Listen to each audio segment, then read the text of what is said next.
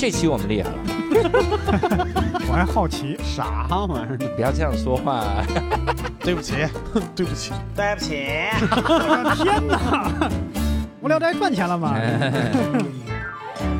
？Hello，大家好，欢迎大家收听这期的无聊斋，我是教主。哎，刘少，哎，这期我们厉害了啊！哎，这期是无聊斋联合了天猫新生活研究所共同打造的一期节目啊，哦，通过年轻人的消费趋势，解读当代年轻人的新生活方式。瞧瞧，所以咱们今天一起来聊一个非常有意思的这个话题啊。嗯首先，先欢迎我们这期的嘉宾仲文。哎，大家好，我是仲文。哎，这个名字非常民国风是吧？对，嗯而且各位如果看一眼仲文的这个造型啊，你发现他的眼镜也很民国风，圆的。宽边儿，哦，我发现你也是圆眼镜。对呀，我靠，咱们这么多民国风哈，啊你们真行，两个对，人。我是徐志摩胖版，哎呀，再别康桥是把康桥压塌了，我天哪！再压康桥，就康桥说再别来，再别来了，康桥。然后这次我们要聊这个话题，还要稍微引一引。啊我们得先来聊一聊一个事儿哈，嗯，就说其实我们很多的听友，就年轻人哈，嗯很多都在寻求一个事儿，就是周末到底怎么玩儿，怎么哦度过。嗯，很多人其实大部分就是到最后，你发现很多人度过周末的方式就是在家躺一天，嗯，躺两天哈，然后准备准备周一，这个不是这么用啊，躺平 准躺备平一点，躺平整了，然后嗯准备周一再继续上班。啊，好像就是你除了唱歌，然后睡觉，然后嗯吃饭，也没有什么别的方式度过周末。对，对，就很枯燥，对，对，看咱们演出吧，你说你一周行，每周都来，你发现段子都一样，你这个玩意儿你得隔段时间。这个我前前一段时间听那个贾行家老师的一个那个文化参考嗯的时候，他就他聊到一个回不去的家乡那个话题，他说，嗯，你你跟你周围的邻居也没有什么交流，嗯然后出门呢，基本上就是超市。呃，商场就那几个地方，千篇一律。便利店就是你嗯到全国各地哪儿都一样。那个时候你产生的那个空虚感，实际上比想家还要庞大，还要嗯更更空虚一些，对对需要跟真实的人做真实的交流。对。嗯。而且我在想啊，就是说度过周末的方式，嗯，其实这次请到仲文，嗯。就是因为有一项方式特别好，你好，这个特别好用。我我之前我们节目里不是聊那个荒岛求生，嗯。聊草岛那期，嗯。聊到了幸存者那个综艺嘛。嗯，我看那个综艺，我就有一个感受，就是我这辈子别的技能啊，就嗯。如果我真的要去荒岛的话，别的技能我都可以不会，嗯，但是我一定要会钓鱼。就是，他们里面天天就炖点大米饭，然后嗯。天天吃水果。啊，你看那人去的时候可胖，走时候都瘦了，根本就瘦成那样了。嗯。他们中间有一个环节，就是大家每次要争抢，好像固定的每季都是争抢钓鱼渔具，嗯。去争抢到了这个，他们就可以补充蛋白质了嘛，嗯能吃肉了嘛。嗯，其实平时也能吃肉，周围有一些什么老虎呀，然后这个狮子呀、豹子、大象之类的哈，嗯他们也是可以打的，但是他们选择去吃鱼啊嗯。这个其实是一个很温和的狩猎的方式啊，啊，所以这次其实我们也透露一下中文的这个兴趣爱好。你平时是喜欢？呃，钓鱼。哎，你看，哦哟，嗯。我一猜就猜到，哎这根本不是猜到，直接聊出来。嗯。那先简单问一下哈，你这个这大概从事钓鱼得多少年了？呃，如果这么聊天的话，其实很容易暴露年龄了。哎呦。啊，这样的话，呃，我小的时候没事，我们是邀请嘉宾的时候按照年轻人的标准来的，哦，所以我们知道你的资料，但是现在我们还把你划进年轻人这一栏儿，好的好的，因为我们俩得属于那栏非非常感谢，我还能划到年轻人这一栏。我俩都比你大，所以我们必须，咱们这这我们规定一下啊，八零年以后的都是年轻人，我以为八十岁以前的好都是年轻人。八十岁以下的都是年轻人啊。我这个钓鱼最早开始的时候呢，大概应该在嗯七八岁的时候就开始钓鱼。七八岁，对，哦可以说，如果说更早的话呢，六七岁就开始钓鱼。哇！哦，哎，六七岁开始钓鱼，嗯是是真的钓鱼吗？还是我们说钓鱼执法？不，这个是是真正的钓鱼啊。说爸爸你打我一下，打完了，妈我爸打我，你看 这个钓鱼不不是那样的，不是不是那样的，不是那个钓鱼，不是那个钓鱼嗯啊。但是就是说钓鱼最早开始的时候，其实还是源于这个家里面有大人，嗯然后尤其是我父亲钓鱼，他比较爱好，然后呢嗯小的时候呢带我去户外钓鱼的时间就比较多，那嗯看钓鱼就看的比较多，所以引起兴趣开始就是从那个时候开始。那最早去的时候可能也就是五六岁的时候就开始去了。哦去看了，对，是的，是的。然后后来呢，那么就开始就是学习了他所平常钓鱼当中的一些动作、一些行为，嗯其实就是家长带嘛啊。嗯然后后来呢，就陪同他去钓鱼，就开始自己钓鱼。那最早自己钓鱼开始的时候是什么？当然是院儿里的一些伙伴嗯啊，院儿里一些伙伴，因为家里周围有一些公园儿、有湖，也边上有些河嗯啊。那个时候钓鱼的想法很简单，就是模仿大人嗯啊，觉得钓鱼的乐趣就在于模仿大人。其实啊，嗯显得自己很成熟，对对，很稳其实其实对于钓鱼到底这件事，因为小孩可能更多喜欢捞鱼，但是钓鱼可能就觉得很很就是技术层面上来讲就很高一些对。小孩比较急功近利，嗯是的是的喜欢炸鱼，我觉得 拿个雷扔进去，这这个就更危险一些。太硬核了。这扛着鱼竿进菜市场了，家大人人拿着说，那这这五个手雷，今天再炸点鱼回来。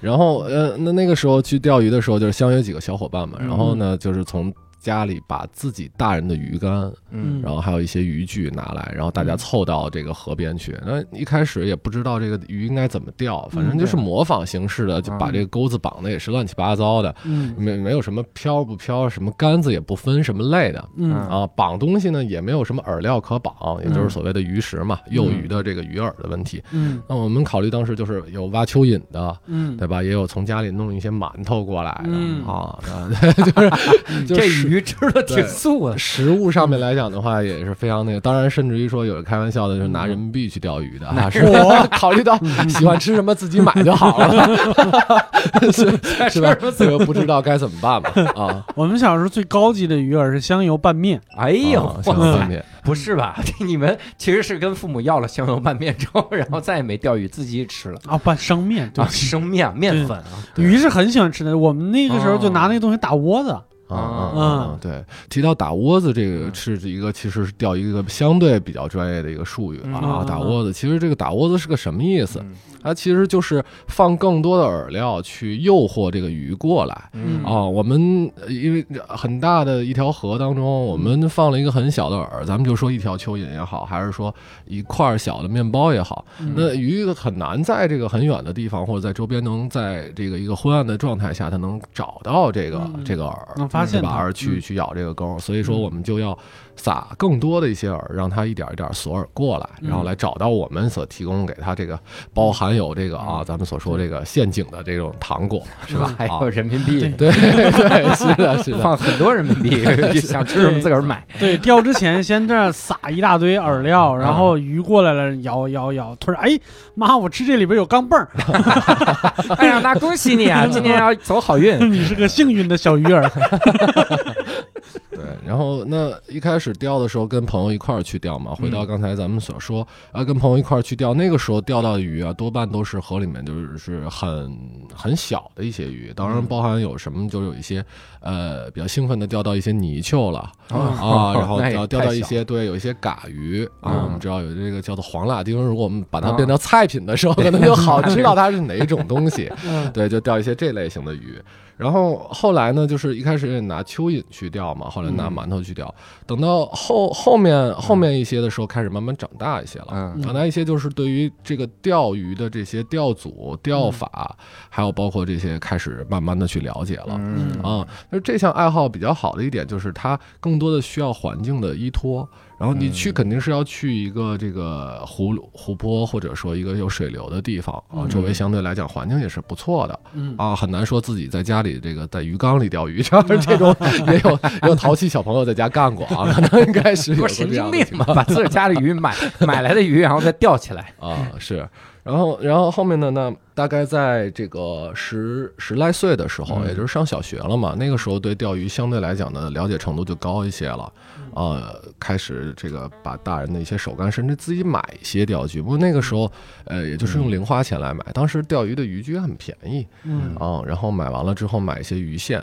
啊，买一个鱼钩，然后呢也开始学会怎么绑啊。嗯一开始怎么绑鱼钩，就每天在家拿棉线和牙签儿来尝试这个鱼钩应该怎么绑。嗯啊后来呢，这个开始钓鱼的时候，可能就去的地方就远一些了，嗯呃，就不会在一些这个家边上的一些河流，对公园，因为后期一个是公园，其实也是啊，禁止钓鱼。对，禁止钓鱼的。不过那个时候还好，那个时候还好，还没有到那个程度。然后后那时候管理员大爷看一帮小孩儿，去你们这钓不上来也。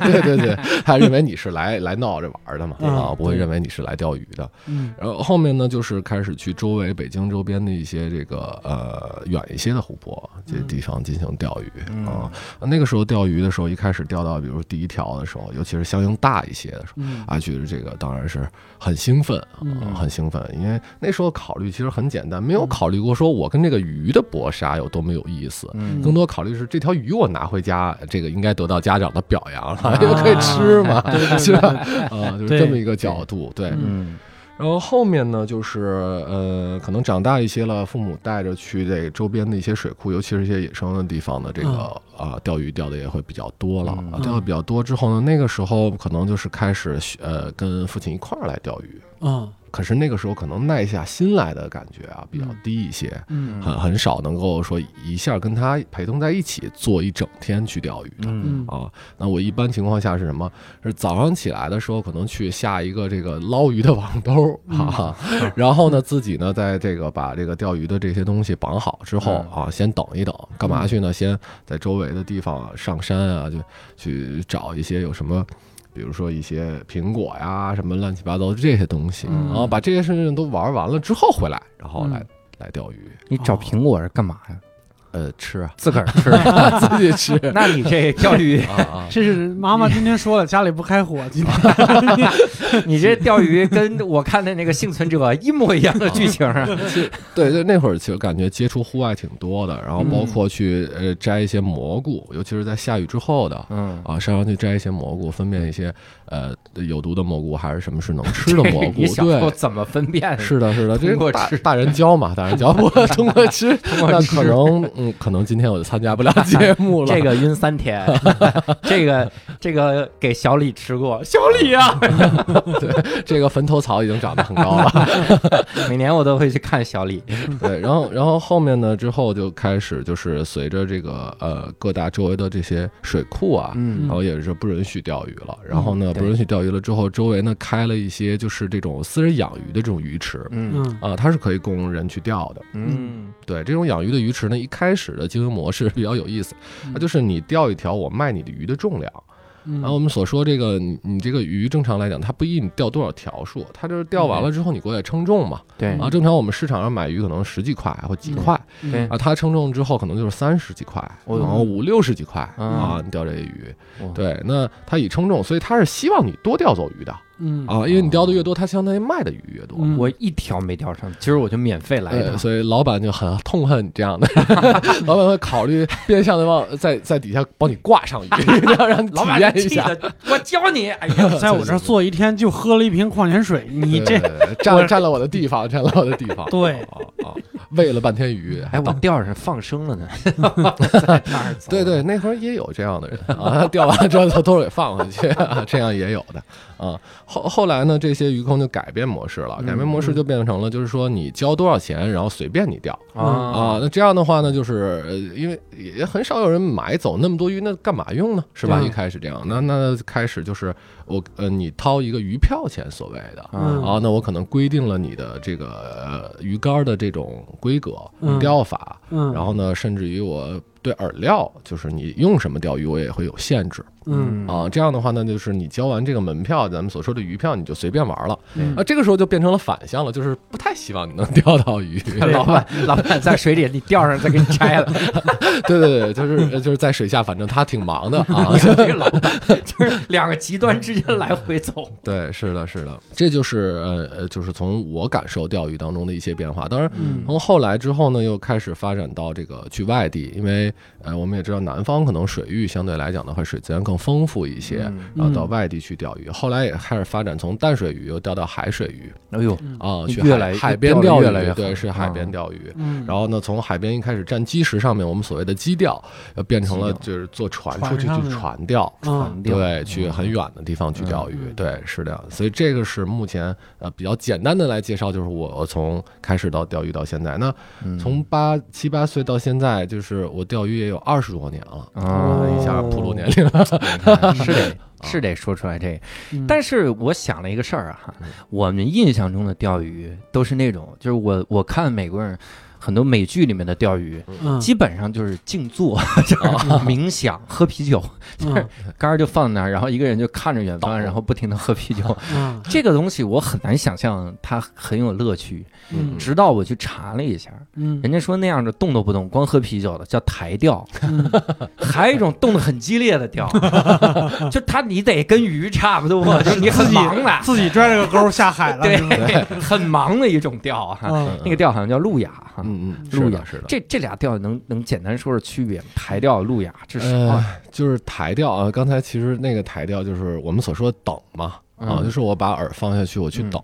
然后呢，它其实是一种钓法，对，它基于最早中国自己大陆地区正常的传统钓法，就是把饵料扔下去等嗯。啊，等这个漂动啊。那后期呢，可能基于这个灵敏度的一些调整，台嗯调出了一种钓法叫台钓，它核心还是在灵敏度的改变。灵敏度。对，灵敏度就指的是，就是说这个鱼吃食之后，这个嗯。漂儿会，我们知道它要不然就是抬起来了，要不然就是黑掉了，嗯。掉到水里面了。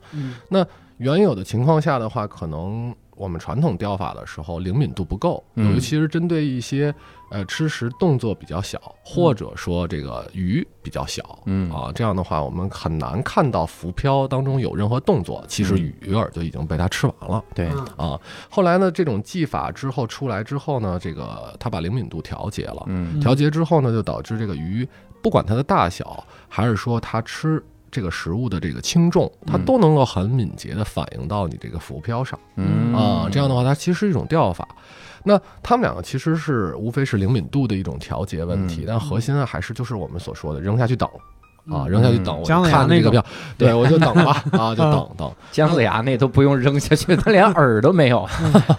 对，然后呢，路亚呢，就是、呃，它是一种比较积极的这种方式了，它嗯更多的还是去找寻鱼嗯啊、找寻鱼，主动的去引诱、吸引这个鱼。嗯啊，它不光靠的是饵料自身味道去吸引，它更多的还是靠的是这个呃，它这个假饵在嗯水里的一些动作，嗯去吸引水中的鱼全靠类去演技捕食它。啊对，是的，是的，是的。嗯所以说从技法上来讲的话，呃，就是说模式上来说啊，两边有着不同的技法的这个技巧。对啊，第一台钓需要坐得住，嗯。这个技巧非常重要。盘腿你得盘对了，嗯。你一会儿腿麻了，嗯。很重要的技巧。对我刚才注意到一个细节，我觉得嗯。我个人比较适合路亚为啥？啊，因为他刚才说路亚用的是假饵，就不是用的那个虫子。我我是个蠕虫脑，我看不了肉虫子，啊啊啊！蠕虫脑不就是特喜欢吃蠕虫吗？放屁！我滚！不要跟我说这种话，我已经要吐了。很多人，我听人家吃饭的时候说我是茄子脑，就是喜欢看你是谁跟你说他是 茄子脑来着？他可能说的是自己不太聪明。这家伙，我还以为是脑型。那脑型茄子脑，这需要吃饭的时候才看得出来。所以所以呢，那么实际上来讲，嗯。台钓和路亚它是钓法之间的区别啊。啊，而且其实它对于钓的鱼种也是有一些区分的。嗯。啊。鱼种。对，嗯。就是我们所说台钓一般钓一些食草类鱼种嗯。啊，我们说的这个鲤鱼、草鱼、鲫鱼哦。啊、武昌鱼等等这对。个。嗯。那路亚一般钓的一些是一些食肉性的鱼类。哦。啊，当然它并不是不能钓起来这个就食草性的这种鱼类哦，它也可以钓到，嗯。但是几率比较低。嗯啊。我这个地方很好奇啊，嗯嗯。因为路亚我看了那个饵，嗯。很多那个假饵就是，比如它长得像条小鱼，嗯嗯你就在水里就那么动嗯。动那个杆儿，动那个线，嗯。就感觉一个小鱼在那游嘛。嗯，那肉食性的鱼一看说有一小鱼在游，就给它吃了嘛。嗯，这个我是能理解。嗯，草食性的凑什么热闹啊？草食性看说这有一小鱼，嗯我得来一口。这为什么？它本来也不吃这个。是，其实是这样，就是路亚的这种假饵啊，嗯呃，不只有一种种类，嗯那有的是是一个小鱼，嗯嗯啊、有的其实是一个软象的，就像虫子一样的东西，嗯就是我们所说这种软虫嗯，啊。你嘴你嘴，假好的好的也怕，你对真行。还有我看那字儿我就什么卷卷尾区啊，西吧，哇塞，行吧，那我们换个说法，啊叫用代指，叫大尾巴区布，布里嘎嘎。我们管卷尾区叫布里嘎嘎。怎么你是看到卷尾容易吐是怎么着？对，然后还有一些呢，它可能就是把鱼钩上绑上一些羽嗯毛，或者说对，绑上一些羽毛或者一些嗯有颜色的一些毛。嗯然后呢，它其实模仿的是一些蝇虫啊，嗯，或者说一些这个这类型的东西。哦对，甚至于有一些假饵，它可能长得像一个小虾。嗯。那我们知道，其实食草的一类鱼类，它其实也属于杂食类，它啊偶尔它也会去吃虾呀，嗯。或者一些其他的虫子。嗯。补钙的，对，它会认为它会认为是虫子补不慎落水了。啊，所以它也会去去咬这个相应的饵料。对。嗯，啊哎，那要是这么来说，我想问一个特别傻的问题，啊，是不是你们小的时候拿人民币钓，理论上也能钓上鱼来？对对，我们钓的那种比较贪财的那种，主要他能认识。贪财的鱼绝对跟发财没关系，这鱼肯定很穷。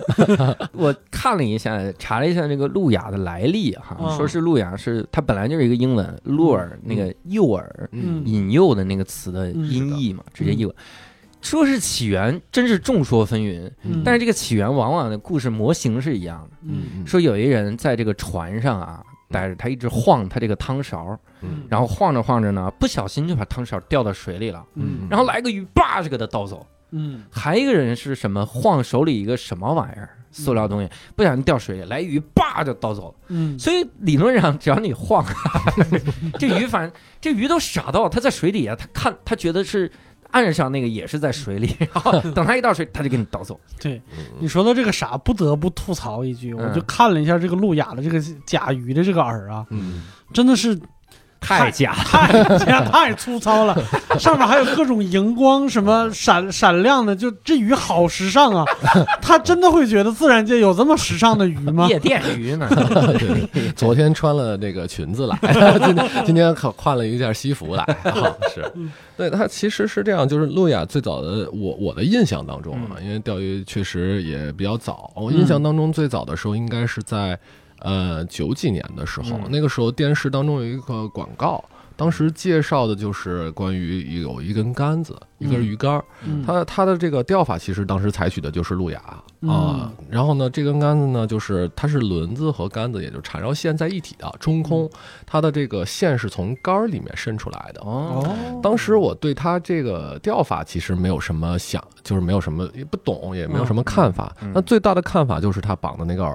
嗯为什么？因为我们知道，我们平常的这种传统钓法或台钓这种方法的话，那么我们的饵料是一些面食、嗯一些蚯蚓。嗯嗯那那时候，嗯，不管面食它泡在水里，它一会儿就化掉了。嗯啊，一会儿就化掉了。那有可能由于这个水底下的暗流的这种涌动，这个面食这个食物和你的钩就脱开了。嗯呃，鱼很高兴的把饵吃掉了，但钩它没有带走啊。对，所以你要不停的把它提上来看一看，哎，这个饵还有没有？啊，那小时候钓鱼就心急嘛，啊，那你老想看看这到底是吃了还是没吃，我总感觉它好像吃了。对，啊一会儿提，但是这种这种面食的，一提起来，嗯这这个东西就留在水下了，嗯那钩是打走了对，啊。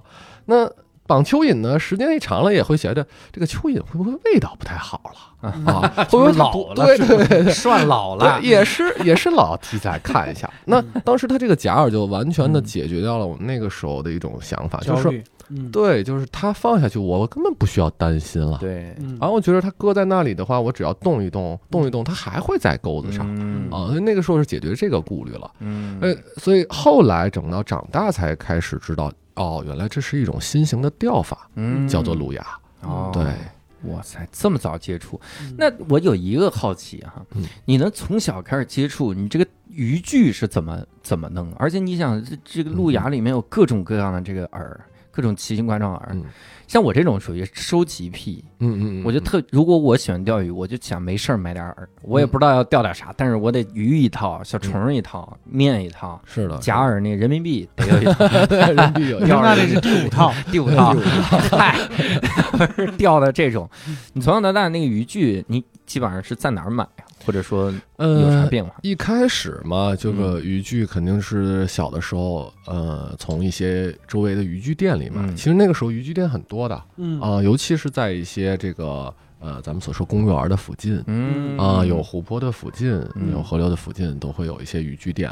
那当时卖的渔具也比较简单，嗯然后后来呢，会去北京的一些就是专门做花鸟鱼虫的市场，嗯啊，他们会去买相应的钓具，啊，嗯就是这样。一开始是去这样的地方买，嗯那后来来讲的话，就是现在咱们也知道电子商务发展之后，嗯那很多还是在网上来购买了嗯啊。对，贵吗？这是我特别关心的一个。呃，其实我觉得钓鱼还是对呃很就是还是比较大众化的一项可可参与的这嗯件事情。为什么这么说呢？因为渔具其实从呃入门一直到后面发展到很高精尖。如果说你真的是到了后期，那可以说东西越买越多。嗯咱们所说北京人讲的有一句话叫做这个越玩越讲究嗯啊，越讲究就越贵嗯啊，因为东西越多越嗯复杂，然后精细化程度越高。对嗯就像刚才所所谈到的，就是说人民币 我也得要一套，嗯或者各方面的饵我也得要一套，最后还得得给得给这点饵买套房子专门 放，对对咋的？我是供着这帮饵啊！我老胖不就这样吗？哦，老胖人玩的也太狠了哈！不是他不是给可他收藏的可口可乐有套房吗？啊专门放的，对嗯你去，你去了你就知道了，不只有可口可乐。还有百事，我很好奇的一个事儿哈，嗯。就是有没有你们那种经典的说法，就关于渔具贵？因为我听过摄影是这么说，嗯。嗯叫这个吸毒毁一生，摄影穷三代。嗯嗯后来变成单反穷三代，就光玩、玩单反的。嗯为什么摄影里边会有一句吸毒的呢？人家意思就是多一点嘛，嗯。啊，哦。就是这毁的多嘛，嗯。你就算吸了毒，你也就毁一生哈然后这个单反穷三代，你想嗯。比这个比那个还狠哈。嗯。那钓鱼里面会有这种呃，其实这个也是，就是大家也在传，我最近也听过一种说法啊嗯。们，说台钓毁一生，路亚穷三代，现在你就啊对应上哪个才像？对是 是，台钓毁一生，更多的是因为你就在那儿坐着，啥也不干浪费干，时间，浪费了一生。对。其实要说起来的话，钓鱼到后期的时候，其实呃，就是如果钓的很专业了，嗯。它其实花费也是很贵的。哎我们有说钓鱼是这个所谓的水上高尔夫运动。哦。啊，水上高尔夫，对，水上高尔夫运动。我以为真的有这个运动，啊，真的是去海上打。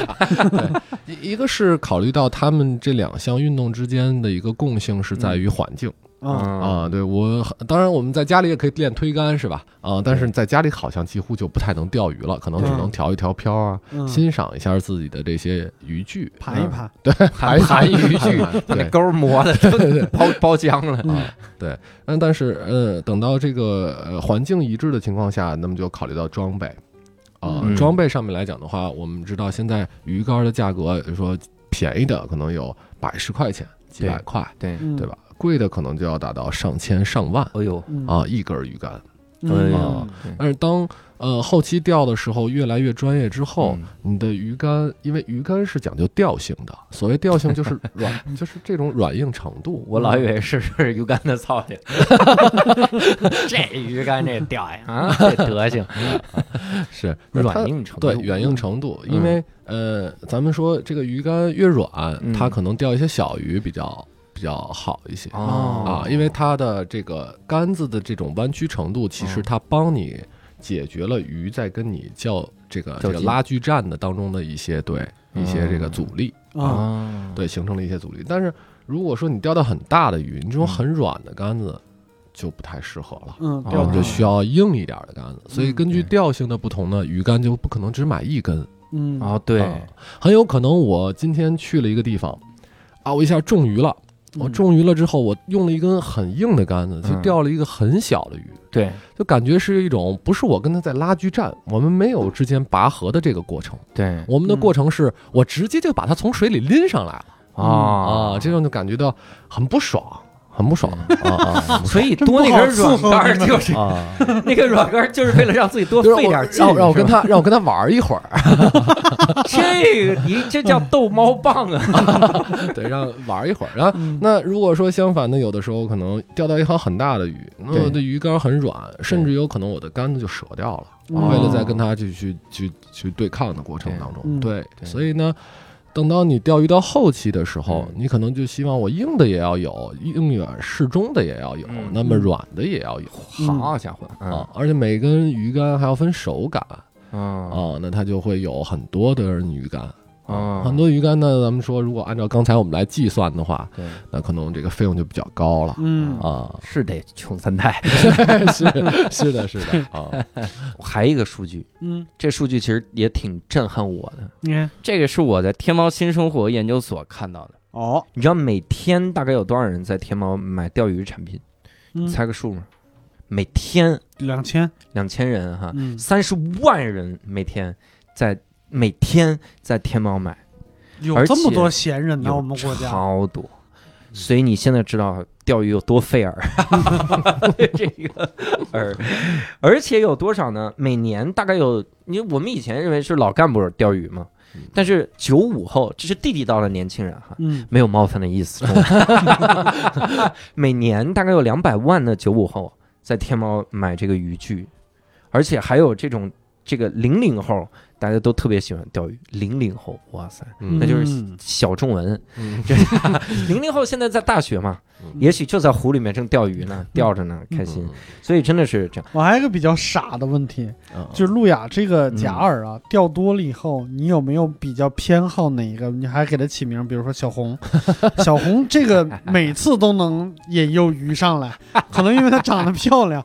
家里有个业绩表，小红这个月啊，这可是弄了好多条鱼，啊，大家要向他学习。嗯那个突然有一种这种感觉，就像做这个呃宠物小精灵一样，我派出皮卡丘是吧？皮卡丘那绝对钓得我多，派出杰尼龟是吧？杰尼这个意思这俩还能钓不了吗？啊，是是是，这个其实呃肯定是会有一些偏好，嗯。但是更多的饵料就是这个饵的选择，还是基于我钓鱼的种类以及我今天所在的这个水库的或者说这个水流的状态啊。啊，并不是说这个我谁都可以拍出皮卡丘的 啊啊。对对，有的时候它还要因地来质疑的这个问题。对，对，那你比如我钓到一半儿，我发现这是条大鱼，但我是软竿儿，我这个时候怎么办呢？呃，这个时候所以就遇到这样的，就是第一种办法呢，啊选择的就是我跳到水里去啊，怎么自杀了？这选错竿儿了，因为因为原有这个咱们知道路亚竿这种情况，它它是有轮子的，它嗯有水滴轮嗯啊，或者当然有纺车轮了嗯。啊。这个它有轮子可以放线的对。嗯。啊，它放线的话就是给予一些跑步的跑动的空间对，啊，嗯也就是说在这个空间内，我肯定是可以给它呃一些就是咱们这种时间时长或者是等等这种方式来跟它进行这种对抗的。嗯。但是当你的线已经达到了最大所谓的空杯了，就是我嗯。没有线了，嗯。没有线了，那这种情况杆子又很软，嗯。那很第一，我们不能折这根杆子，因为杆子嗯很贵嘛，对对吧？嗯。就即使不是很贵，我们也心疼，我们不对。希望折这根杆子。两种选择，要么我们就把杆儿扔了，让它拉走，你这个 还不如折了，这送他了是吧？对，送走，送你走，你拿你回去钓去吧，拿拿回家玩去吧，拿回家玩去吧。对啊啊，那那后期再去捞嘛，啊，嗯后期再去捞，对，真是有这样的，真是有这样的。吃完能吐出来是吗？呃，很少，因为路亚的这个饵是一个三叉的钩子，啊，很难让这个鱼在咬到之后再吐出来了。啊，那它一直走我那杆儿，呃，那就他怎么捞，带着这个杆儿走了。哇塞，当然基本上就它也活不了，杆儿也拿不长。对，当然也有一些其他的措施，因为我们嗯现在用的这种 PE 线的顶头在绑钩位置，我们用的是一些碳线，嗯，这些碳线相对来讲的话，强度没有那么大。嗯如果当必要情况下遇到很大的鱼的话，碳线可能就折掉了，嗯折掉之后，哦它可能就带着我们所谓的那个饵跑了啊，那那个皮虎断尾。对皮卡丘就没有了。啊 对，是的。然后那这样的话，保证的还是后期的钓组也就是我们的杆子不要有问题。啊当然，所以我们看到有的时候你可以看到视频当中，嗯有的人钓到一条大鱼，又不舍得撒手，嗯杆子又可能比较软，拉到了一个很强度很大的状态，嗯窝窝到了很很极限了，对嗯他跟着杆子一块儿跳下去跳下去嗯啊，揍那鱼，揍晕了我，今儿带着我得 气干死我了！对，老我下去跟你跟你打，是吧？啊，刚才仲文说到这个什么渔具店之类的，嗯，我小的时候还真见过渔哎，具店，嗯然后包括那个体育体育馆路那边，嗯其实以前都是各种体育用品商店，是，但是后来你就发现基基本上越来越少。嗯有的时候你想新入就新学一个项目，啊你真的是特别苦于这个装备去哪儿买。嗯。比如我一我在看一个漫画叫《标速宅男》，我觉得那漫画非常好玩，还是骑自行车的一个漫画。哦。我就一直在想，如果我是几年前，如果我想去买一个公路自行车，嗯。想买到那个装备的升级，嗯。真的是什么都不懂，你就得去碰，看有没有哪家店能有。我觉得现在像刚刚仲文也说，电商我觉得好太多。嗯。比如现在钓鱼，你能去天猫买，你各种渔具啥的，然后他们应该是四年前就在搞这个项目，嗯而且还有一个钓鱼节，哦非常符合调性哈。是的天猫钓鱼节啊嗯，那淘宝呢？嗯，洗米节，嗨，就是跟桃子有关的，这家伙。所以我我真是觉得，像这种平台一旦搭建好了之后，嗯你开始任何一个项目，你的嗯入门的门槛简单太多了，对嗯你非常快就能上手。对，那而个时候就且是这样，你你你像比如说我小的时候，如果要进进入一个领域，比如说乐器什么之类的，嗯你得去乐器店嘛。对，对，是的这个时候就是可能就人和人之间的交流可能会多一些，就比如说里边有老板会热情的给你介绍什么之类的。人如果你是新手的话，像我小时候买乒乓球拍，老板也会告诉你你应该用什么样的拍子什么之类的。嗯但是呢，你始终是不敢完全相信他。嗯对你多少是是的，是的，他说这是市面上最好的，你这个你就对，他说你这小孩儿，你这个用这种就是这种光板儿的这种乒乓球拍儿是不行的啊啊，你得用一个好一点儿的啊，嗯你得用这种红旗的，然后什么这你看这胶带了是吧？很强的营销色彩。对对对对对，然后你就总觉得它带有一些目的什么之类的嗯，但是有互联网以后就比较方便了，随便查一查攻略什么之类的，然后查完了以后直接就奔电商就买了。对，嗯，老板跟你说，你这小孩儿你用这个乒乓球拍不行，你有的时候你不得累吗？你不得打羽毛球吗？把羽毛球拍送一送。你将来你羽毛球你就打了，网球你不学一学吗？网球也来一个。对，而且你这几个球如果打的不好怎么办？这样，我这有几个奖杯，你可以提前买。先先买刻字儿，咱到时候拿回来刻啊。你先想想刻什么吧。可以，是恭喜发财，是万事如意，是不是嗯？石膏我们也卖，小伙子 都卖。总之，哎，我我真是觉得，你如果买钓具什么的，可能我一会儿可能上天猫去搜一搜，看看各种饵有啥啊。那个我是很喜欢这种，就是必先利其器的这种状态。我对是的装备一到位了，这感觉就不一样了。已经我跟你说，就是买的这个过程比较激动人心，买完了 干不干再说。是是就很空虚。刚刚仲文也说了，说很多时候在家你就欣赏自己的钓具，盘一盘，盘一盘。对，盘一盘，他只能是欣赏，就挂墙上看一看对。对，这种是那你你钓的时候，你能感觉钓鱼给你什么样的乐趣呢？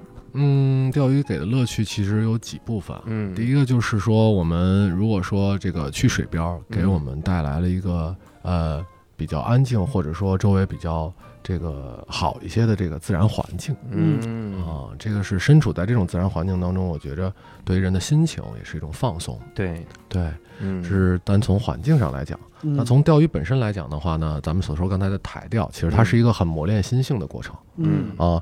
这个经常有人在说，这个我看漂的时候漂也不飘不动。啊，我不看漂了，这漂就动了。嗯这个鱼好像带着潜望镜，就就等我分神的那那几秒，它嗯去吃我这个饵。嗯哦，就像咱们说等这个球，我看一场球啊，一百多分钟、九十多分钟不进一个我这刚回头拿一瓶水，哎，就进进球球了 啊，只能看回放了啊。你在那看前望镜说这帮钓鱼的又来了，这这帮被我钓的又来了。这是你钓鱼之术。对，你们在钓鱼，我在钓鱼执法。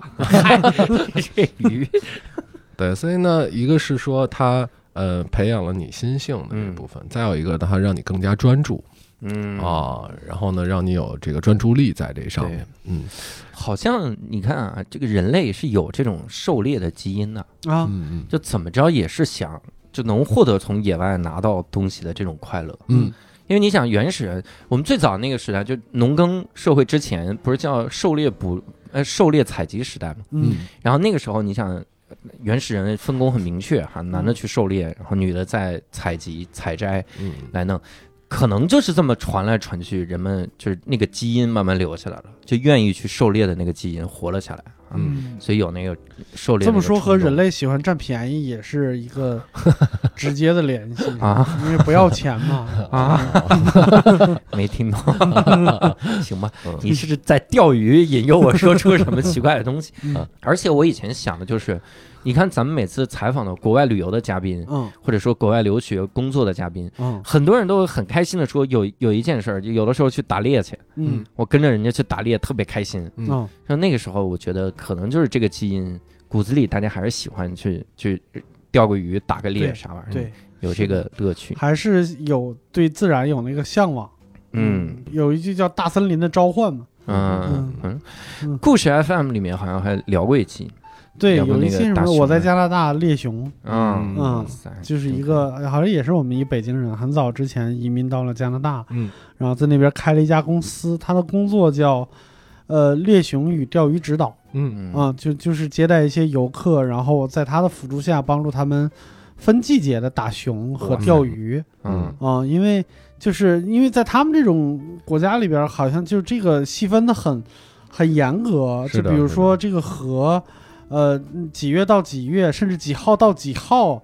然后从哪一米到哪一米是可以钓的，过了这一天以后，这一段就不能钓了，但你可以往前再走三百米，然后就能钓了。哦，所以就是他们必须得有一个专业的人指导，才能、才能游客才能去钓鱼。嗯是的，是的，国外对于这些好像是比较严格对的，。那打熊呢？那个熊可以打，这个熊不可以。打熊他们那个比较有意思，就是那个故事 FM 里边那个说的是，就像他们这种就是捕熊指导，每年要去当地的法院去领一个指标，嗯就是下一个军令状，嗯，就是说我今年至少打五十头熊。至少对，然后就是打不完的话就要交罚款，哦为啥呢？就是就是那个那个生物熊太多了的太多了，太会多了，太多的话会破坏生态平衡，啊，所以每年法院会定出一个就是指标了，比如说今年我们至少要猎杀，就比如说一千头灰熊，啊，然后这个时候就是你你们你们猎人就过来领任务吧领，任嗯务，对对对，，嗯有。一种悬赏的感觉。这个感觉挺牛啊。这个好像还就是历史还挺悠久的，嗯就在美国淘金时代，呃，美国有两个就是西部牛仔比较比较昌盛的时代，一个是就是圈地的那个时代，对嗯还有一个时代就是看那个铁路公司发展的那个时代，那个时代铁路就火车的敌最大天敌是野牛哦，嗯啊、然后那个时候政府会悬赏说捕杀野牛，保证铁路的安全运 运驶运营。然后那个时代就是呃西部牛仔又又昌盛了一段时间，那是打野牛的牛仔，套牛杆的汉子，对对对，也是对，也是这种悬悬赏的模式。哇塞！嗯那你除了这种啊，你看这是相当于刻基因里的这种快乐了。嗯那你研究那个钓具的时候，嗯。研究这些个什么搭配的时候，那个时候开心，因为我我发现啥呢？因为我喜欢滑雪，嗯。我滑雪的时候，我发现我真的这个快乐呀、就是研究 滑雪，它是受季节影响非常严重的。重的。每年我有九个月是空闲，没任何。这要是那三个月，所以我特别害怕的那三个月雪季有项目，嗯。大项目就不敢在那三个月接，嗯。耽误滑雪。嗯。就仨月，然后其他九个月干的啥事儿呢？基本上就是研究这个雪板儿，嗯。而且盘它雪板盘着，别盘这雪板儿，我嗯。就是这个研究是上面这个固定器，嗯。嗯。什么八字还是一字，嗯。然后我这个这个鞋我怎么穿，嗯。鞋有什么样的鞋，嗯。然后这个板儿版型是什么样儿？它嗯这个我我当年还查那个叫什么，就各个那个 U 型，还有嗯波浪的那种，有直板儿就玩那个什么的，嗯。玩粉雪的，嗯。玩粉雪就是特别平的，底下平的那个板儿，嗯。我看可喜欢研究这个了，我我研究那个可有乐趣，就是反正你也也没买。的确也没买，但是研究起来很有乐趣。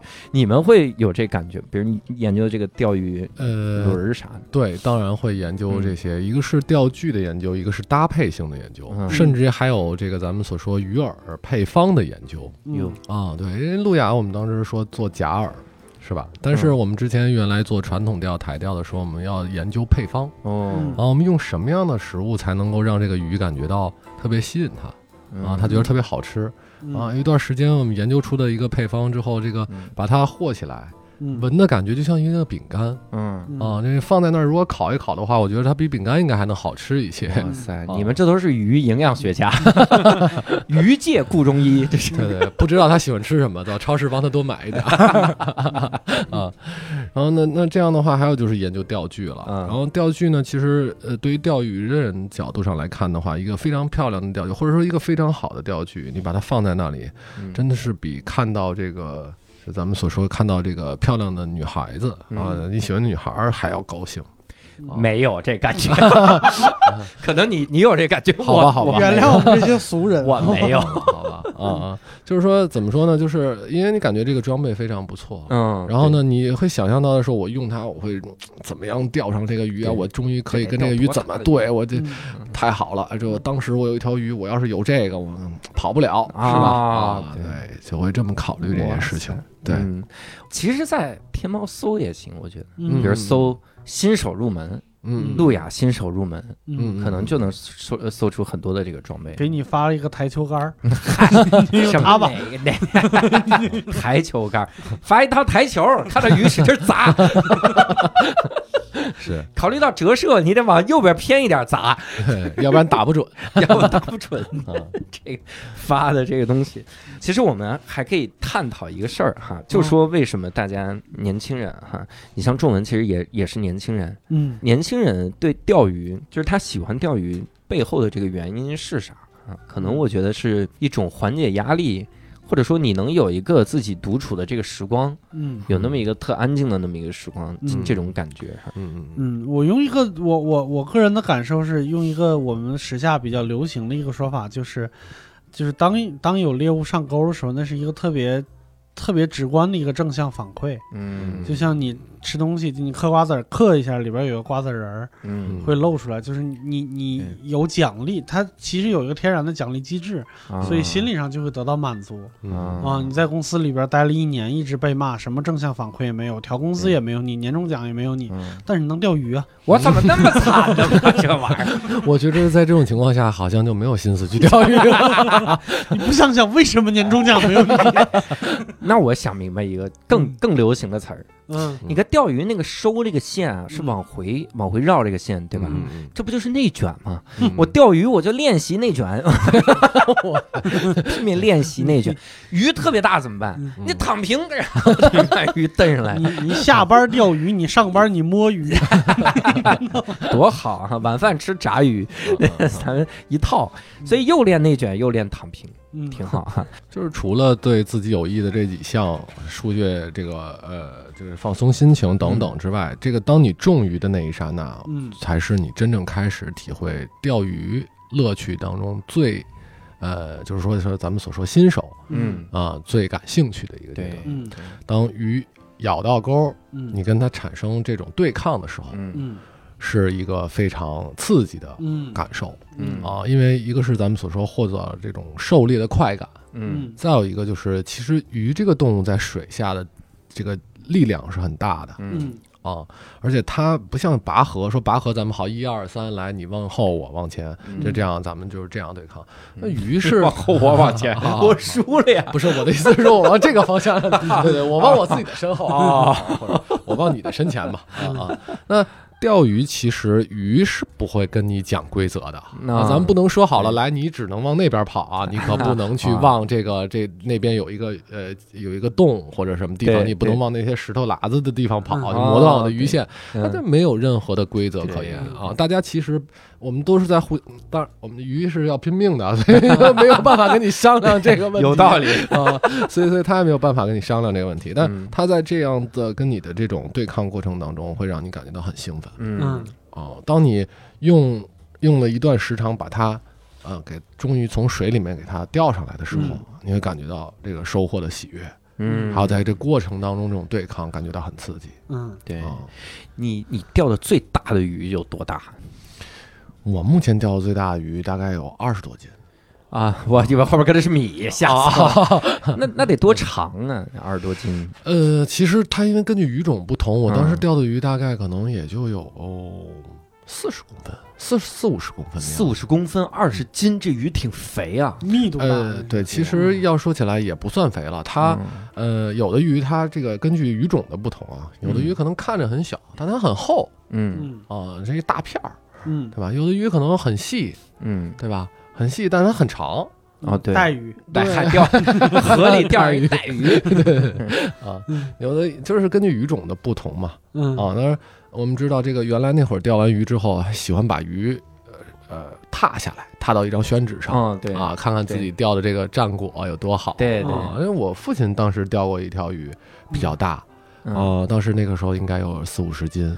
哇。啊，那个那个年代他钓到一条青鱼，后来做了一个鱼踏，嗯。啊，我记得那时候我还很小，嗯。那条鱼感觉比我还大，嗯。哇塞，这家伙。可以啊，这个鱼。嗯。是。那你会有比较惊险刺激的那种经历吗？比如你跟这二十斤的鱼，二十斤的鱼，它那个劲儿算大吗？嗯，跟它搏斗，什么最后 两个人都带着血，俩人都带着血，呃，这个有有的时候是这样，就是嗯。怎么说呢？就是根据水，就是根据水域的不同，淡水啊、海水啊，它也不一定一样。嗯其实鱼不一定因为大，而它的力量就很强。嗯一个是它的习性问题，也取决了它这个力量。有的鱼它一开始，你一开始这个咱们所说钓到它的时候，嗯它可能不怎么动，尤其是像一些比较大的鱼，嗯。因为他并不能感觉到他在吃食的过程当中他吃到什么东西了，嗯。甚至于你的这种嗯。跟他的这种对抗，或者你拉这个杆子、拉这个嗯。线，他没有感觉。嗯。他没有感觉到他原来是吃到饵了，就是吃嗯。被人钓到了这种，就是有有这种阻力，他没有，他一开始不一定动，他可能也这样，他智商不一定够啊，他反应一下，哎，这什么什么情什么情况？这是 这个怎么回事儿啊？然后呢，开始他慢慢的这个开始游动，然后呢，像真正很大的鱼。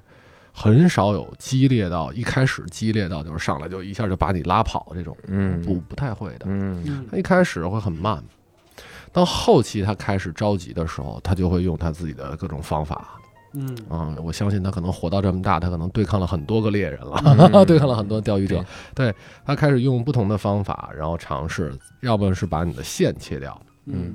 要不然就是把这个钩嗯。看看是不是吞出来。嗯。啊，他是基于这种方式。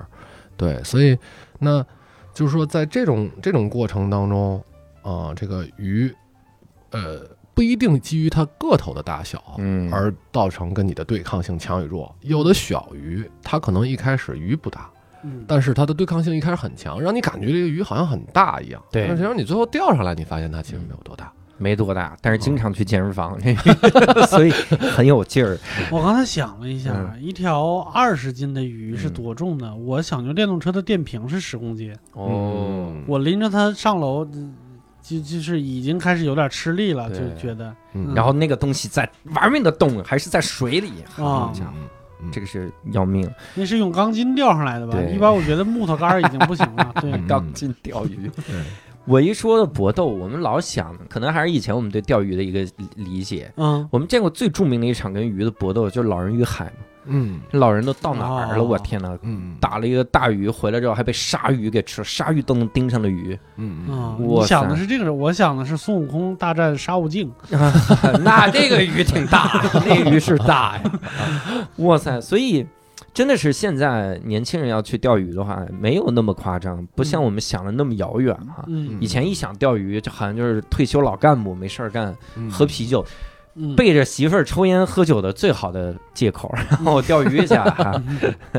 而且以前相声里不经常讽刺吗？嗯，二他妈就老啊二他妈烙烙三张糖饼，啊，对对对，还一个那个说那个笑话，说那个人都耳背了，嗯俩人都耳背，嗯人拿着钓竿出去，另一老头问老张：“你钓鱼去啊？”还说：“啊不，我钓鱼去。”嗨，我以为你钓鱼去呢。我们想象半天不知道说什么。想象中的钓鱼都是伴随着年龄 就已经是这样了哈，嗯没想到年轻人还能再尝试尝试这种方式真的挺好嗯。而且我们听说一个事儿，是国外有一个活动叫 urban fishing，嗯嗯 urban fishing 是啥呢？就是字面意思叫城市钓鱼。嗯城市钓鱼起源于啥？它主要是让年轻人找到那个放松压力。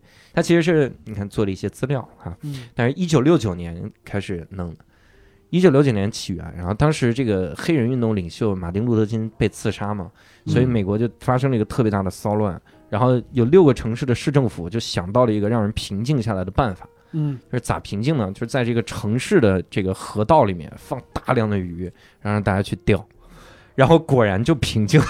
就是年轻人一钓说美国人也真好懂，这能钓上鱼呀、那我上大街我暴乱啥呢？反正就平静了，我的精神支柱崩塌了，哎，这有鱼，我可以有另一个精神支柱啊，就是这种。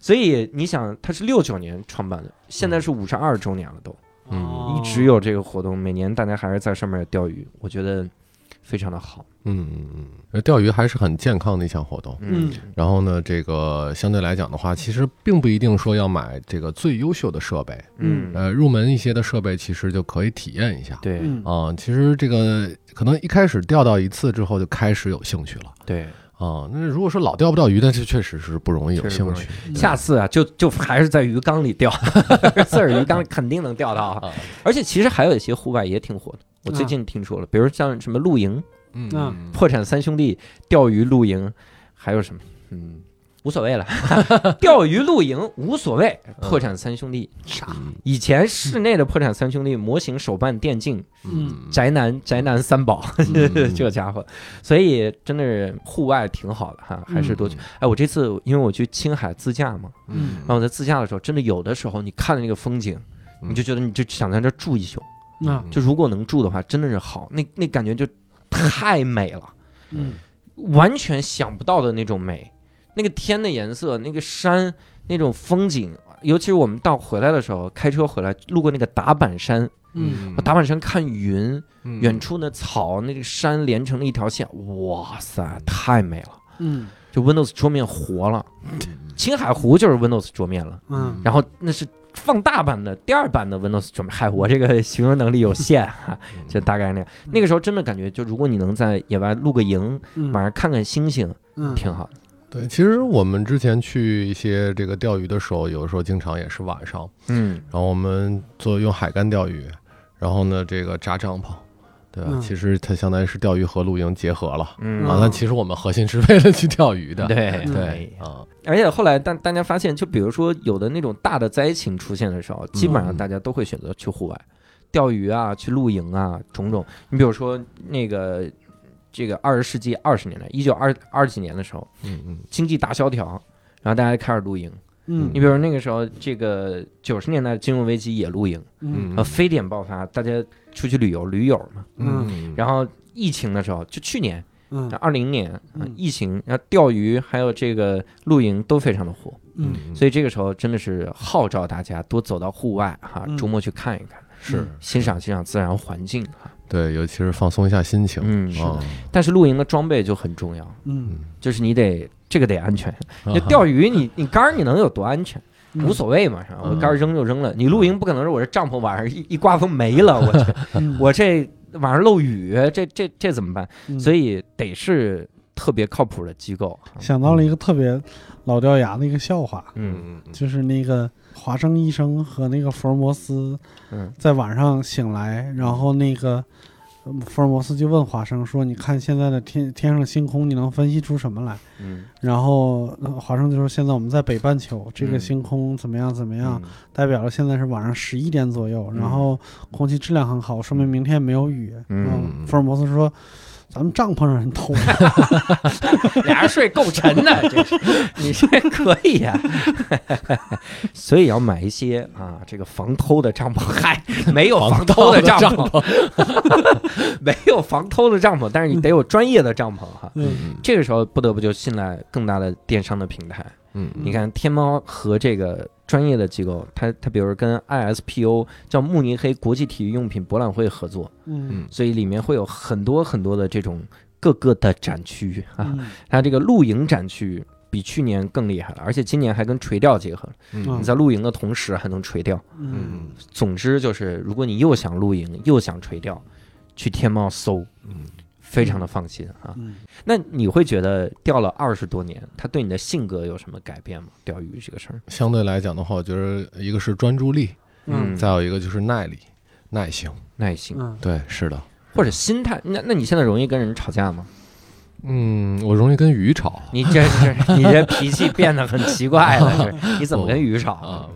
这个你说你上来呀、你急啊鱼说上来我死了，这俩这都能吵。那你先上来试试啊！哎呀，你看看你死不？也许我放生呢。对对对，他脾气会好多了。嗯啊，就是急躁的这个感觉很少了。嗯啊，我觉得呃，可以说这个原有怒怒的一些这个情况也也减少了。怒怒都减少了，啊，是吧？对对，是的。这是哦，别的司机别了他一下，说：“哎，对，你看我如果现在一收杆，你这车就起来了。